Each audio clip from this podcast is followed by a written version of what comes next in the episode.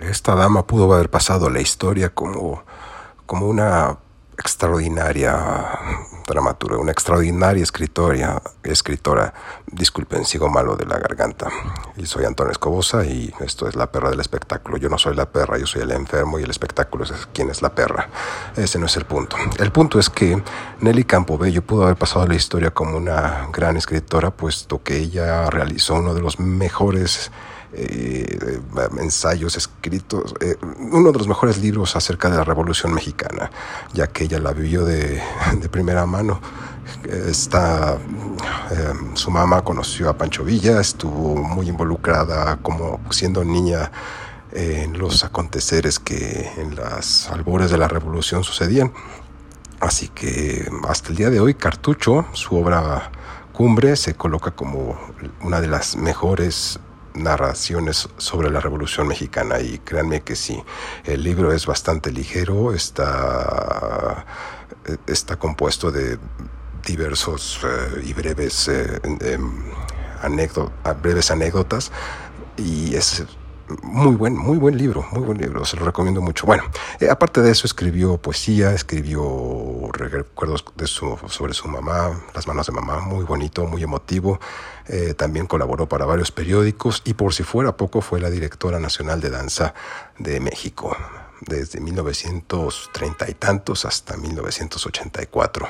Ella y su hermana hicieron gala de talento, gala de conocimiento y desprendimiento también, como no, eran muy generosas de acuerdo a sus, a sus allegados. Eh, falleció su hermana, ella cuando tenía 84 años, ahí por el año de 1986, eh, súbitamente desapareció. ¿Cómo? Bueno, resulta que tenía una, mm, una, una alumna María Cristina Vermont, una pinche vieja, disculpen lo de vieja, eh, quien dijo, ah, pues tú puedes ayudar para, para llevarla a administrar este teatro. Claro que sí, la cachó robándole, la corrió. Y entonces la vieja regresa, ay, ay, doña Nelly, deme chance, mire, tengo mis dos hijos, y a mi esposo no tenemos dónde ir.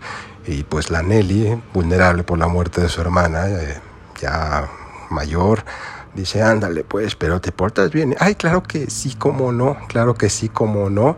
Gotitas todos los días de ya saben cuáles para tener tarugada la vieja. Y total que desde 1986, cada vez que alguien llamaba por teléfono buscando a Nelly Campobello, decían que no estaba, que estaba enferma, que estaba dormida. Y cuando era vista en público estaba toda atolondrada por la cantidad de somníferos que le... Eh, que hacían que, que, que, la pobre mujer tomar a, través de, las bebidas. Y bueno, casi 10 años duró. Ella murió en el 86.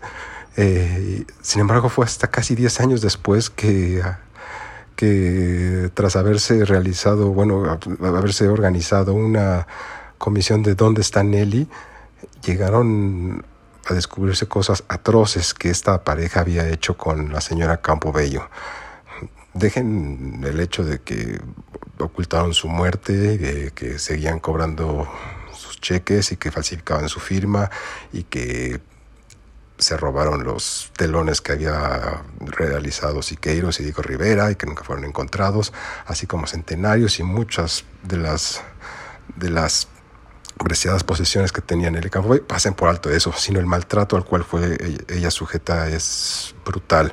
La bañaban desnuda con una manguera, no le daban de comer, cuando le daban de comer le daban bolillos mojados en agua.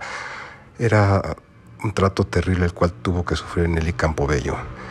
Eh, finalmente se descubrió el, el suceso.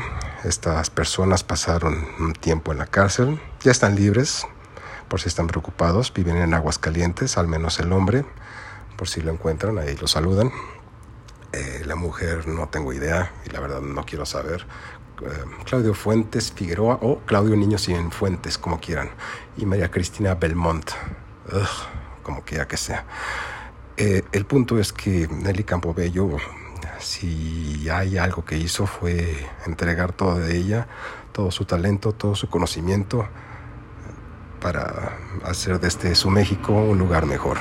Si tienen oportunidad, compren y lean Cartucho y Las manos de mamás.